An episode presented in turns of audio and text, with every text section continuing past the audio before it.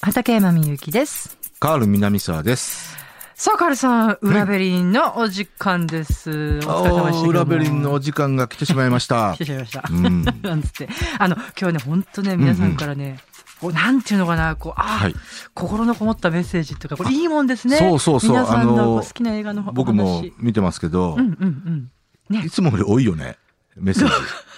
映画って、やっぱり人それぞれ思い入れっていうのがあるし、そうですね。うん。うん。もちろん。ん僕にもありますしええ、ええええ。あのー、あと、音楽に直結したものも多いじゃないですか。そうですね。特に80年代以降かな。あ、そうかな。うんうんうんうん。だから、そういう意味で、はい。ね、そういう世代の方は、今でもそうか。今でも映画って、映画音楽ってヒットするもんね。やっぱりね、うん007にしろ、そうね。うんんそのさっきのワイルドスピード、あさっきさかけてないか、ワイルドスピードにしろね。うん、あとほら、本当に昔のヘンリー・マンシーニみたいなやつも絶対いいじゃないですか。ロミオとジュリエットとかねとかさ、んもう本当にね、そうだよあねのムーンリバーとかもされてパーシーフェイスだと かね、そういうね。パーシーフェイスってなんだっけああれは、あのー、避暑地の出来事とかあねー。全部ラバーになってますね。ああ、そうか。ヘンリー・マンシーニはそう、。ロミオ・ジュリエットとかそうですねう。んうんうんうん、そうだね。あとほら、それ見た時の思い出とかね、なんか何歳頃だったかそなうとか、そういうのもちょっと蘇るっていうのもあるかなと思うんですが、はい。まず最初にですね、えー番えーボディーガード。はい。えー、ホイットニーの歌う「エン I デ will always え love you」うんエンディングでも言いましたけど、うん30周年なんですよ。ボディーガードの映画公開から30周年、および、本え当に、ーサウンドトラックアルバム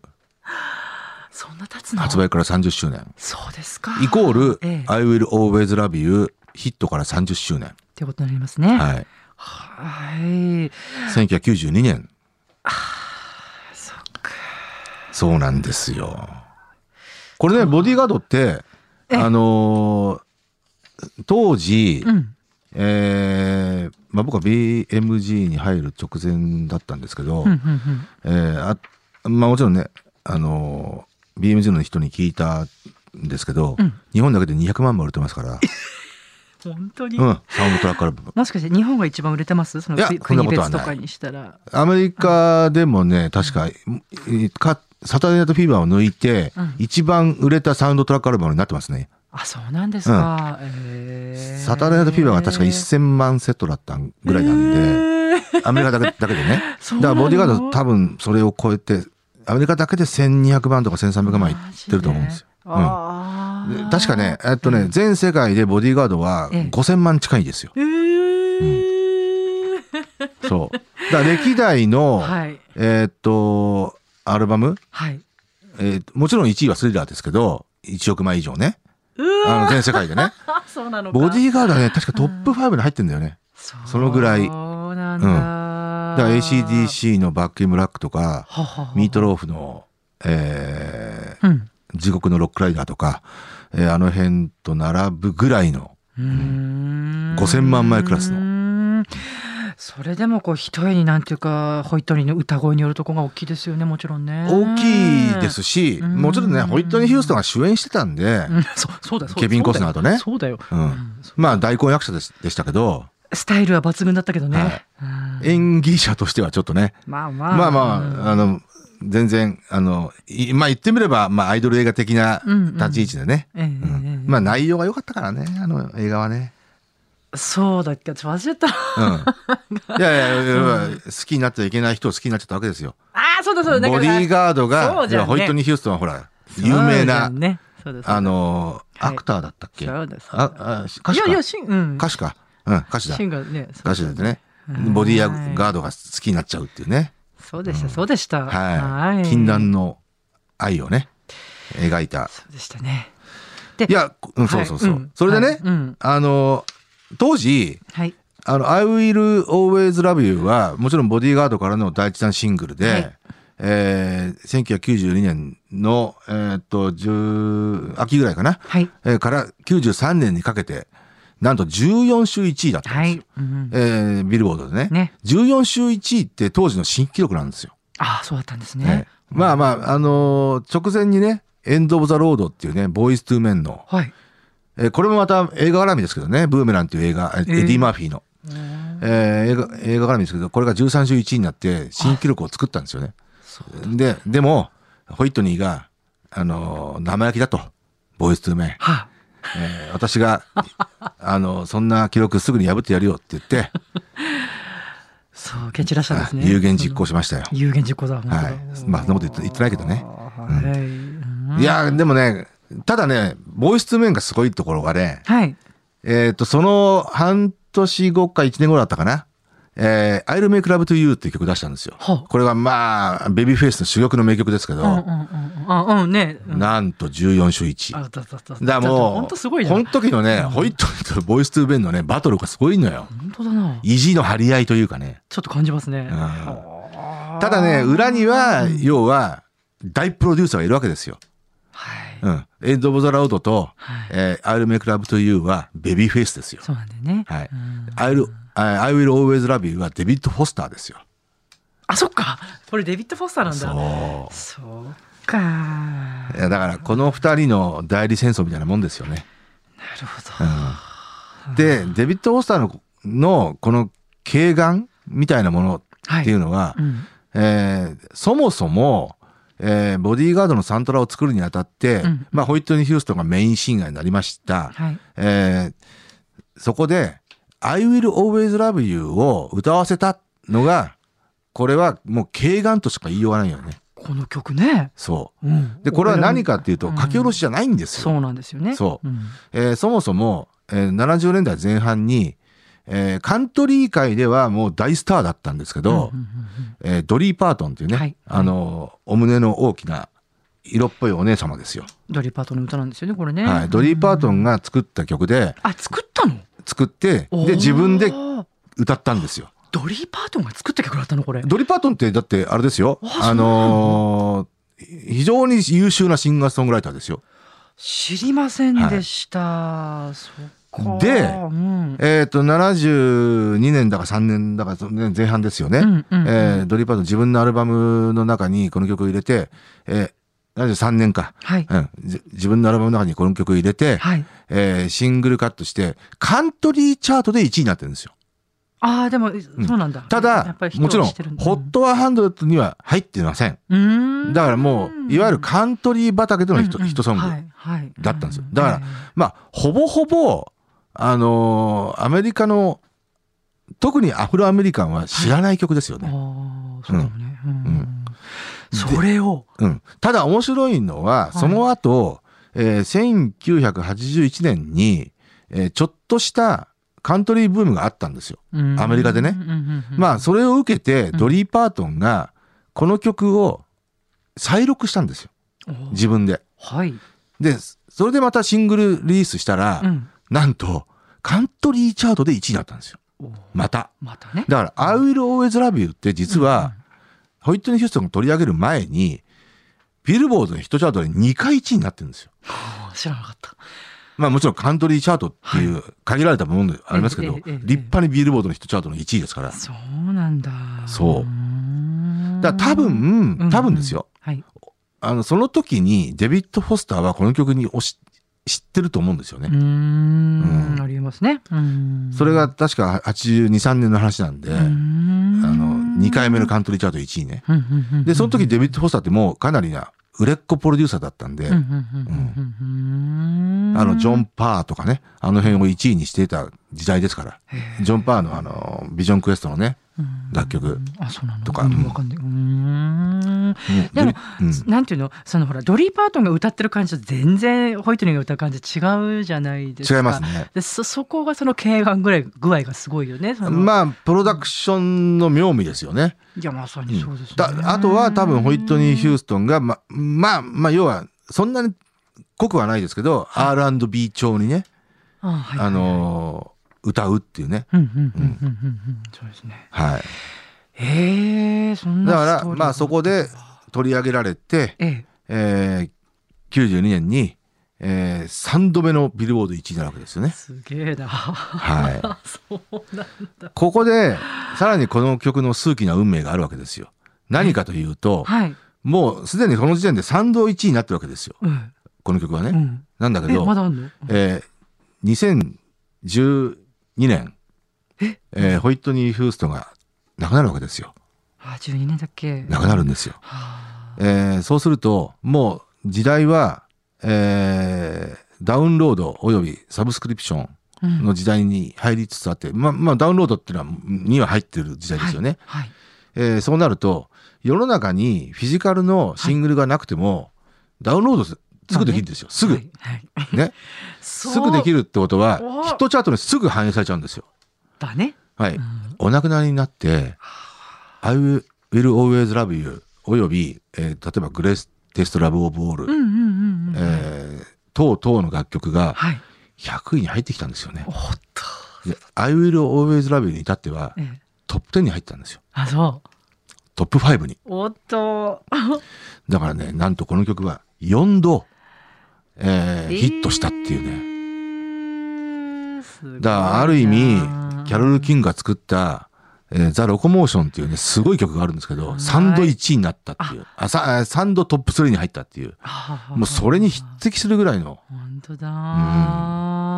だすごい私ドリー・パートンが作ったとも本当びっくりしましたそうなのかこれねあとね面白いのがはいドリー・パートンねこの曲ねあの多分自分でも思い入れがあるんでしょうねまあカントリーチャートで2回1位になってるんで、うんうんえーっとね確かねケニー・ロジャースだったかなうんあの80年代半ばぐらいにこの曲カバーしたいって言ったらね、ドリーパートがね、ノーって言ったんですよ。あそそう。うあらあの、まあ、多分だから、そう、そう、そうそう簡単にうん歌ってほしくないよっあていう。そうなんだそれをねデビッド・フォスターにはイエスって言ったんですよね。ねえ、うんうんまあホイットニーが歌うからっていう聞いてみたいです僕ねね、そこねあー、ドリーパートンね、すごくね、あの、これも軽眼だったんじゃないかなと思う。そうだね、だってこれによって、ドリーパートンって、蝶がつく億万長者に なったんですそより。ゃそうですよね、うん、地球一億万長者みたいな本当にね 地蝶が球つくんで上すよ。のね、うん音楽家の中で、うん、そう。あとこう個人的にはこうホイットニーが歌うのを聞いてみたいっていう純真な思いがあったんじゃないかなみたいなうんまあかもしれないね。まあ同じ女性シンガーってのもあるしね。ううんんだってこれさ本当に今もさっきも聞いたけどさこの時のホイットニーはさうんちょっとあまあ神がかりですよね、ねえデビューからこれが残90年代前半ぐらいまでのホイットニー・ヒューストンうーはんまあうん他者を寄せつけないこう神がかり的なうんあのほぼほぼ同時期にあのスターえー・スパングルド・バナーっていうねあの、はい正常期を永遠なれっていう、あのいわゆるアメリカの国歌ですよ。はいえーそれを、えーっと、あるスポーツ大会の、えーなん、なんだ、えーハーフタイムみたいなところかな。あうん、ーで、歌って、あのねそれをね、ううう録音して、はいはいなんとシングル版に、シングルカットしたんですよそうあ。でれもすごいんだよねトップ10ヒットになってるんですよ。うだかんらそのぐらい。で、これがまた超絶素晴らしい歌唱でね。そううなんん。ですよねいやだからさこうその後のねなんというかあーあの本当にこううんそうねちょっと瞑想時期もあったしね。うん本当なんかちょっと苦しくなっちゃうかわいそうかわかわいそうになっちゃうボボビー・ブラウンのせいなのかどうかは分かりませんけど、うそうだよねそうだだからまあホイットニーが陣痛力があったのは、うんプリーチャーズ・ワイフぐらいかなあのねため息つかせてっていうねこれまた映画ですよはいそういえばそっかそう「シュプシュプ」っていう曲ねあうーんあーはいはいはい、はいそっかあれがへー1位になってあそっかはい、うん、まあホイットニーここにありきよねそしてほらその後プリーチャーズ・ワイフ」っていうね、くすはまたこれここっちの方が映画素晴らしいんですけどね、うーんはいそのサントラもねホイットニーがメインで歌ってますからそしてカールさんはねソフィー・マルソーのねあソフィー・マルスガラッと話が変わりますねいやこれね、はいラジオネームマータンさんからね、うんうん私が好きな映画ね「マネキンとラブーム」ですってね「ラブーム1」と来たラブーム。これ僕の世代はラブラブームを嫌いな人はいない。 そりゃそうだよねだからソフィー・マルソーね、ほんと可愛くて、そうだよ、まあその数年後にね、まあ脱いじゃって、その時も衝撃だったんですけど、日本人好みの可愛さなんですよ。うんうんだからラブームや優しそうなね,、うん、ラブームってもうほ本んと、あの、内容的にはつまらない映画なんですけ どわ、かるわ かるまあ見たね。ソフィー・マルソーさちっちゃな男の子あ男の、まあ、息子がいてさその子がはい。僕のママはソフィー・マルソーなんだぞってみんなに威張ってたっていうなんか有名な話がありますけどビートたけしの息子がうん家に帰ったらビートたけしがいて、あ、ビートたけしだって言ったっていうね。あそうなんだそれみたいな。へしー全然違うね。あでもでもいいんじゃないこうやっぱリスペクト全然違ううね。いや今日さん本当にたくさんいただいてラジオネーム、サーノさんね、はい。あのシニアになってからこうありがたいことに割引料金があるからほぼ毎日映画ああごめん毎週毎週見に行ってらっしゃるんですってということはうん、、僕はもあ60あそうなのかシニア割引う、そうなんそっだ。かあ今知ったよ。本当だねあでもいいじゃないですかいやそれでねほら、はいあのーみゆきさんが今の気分でナンバーワン映画って言ったからね、迷わず昨日見た映画にしましたって言っ何てです教かえてくださったんですよ亀の甲羅はあばら骨だってへでねえ。すごいねあにの日本の映画そうだってああ。うかんなのかなあれ、うんちょっとごめんえーっとそうなのかな、んうんうん。あわかんないカーストやマウントを恐れずに自分らしく生きていこうと思えるいいあー映画でし日た本の映画っぽいな。あうん本ぽい当なうん。カーストやマウントってね。とかね非常に日本の映画っぽい。あとうん小田原の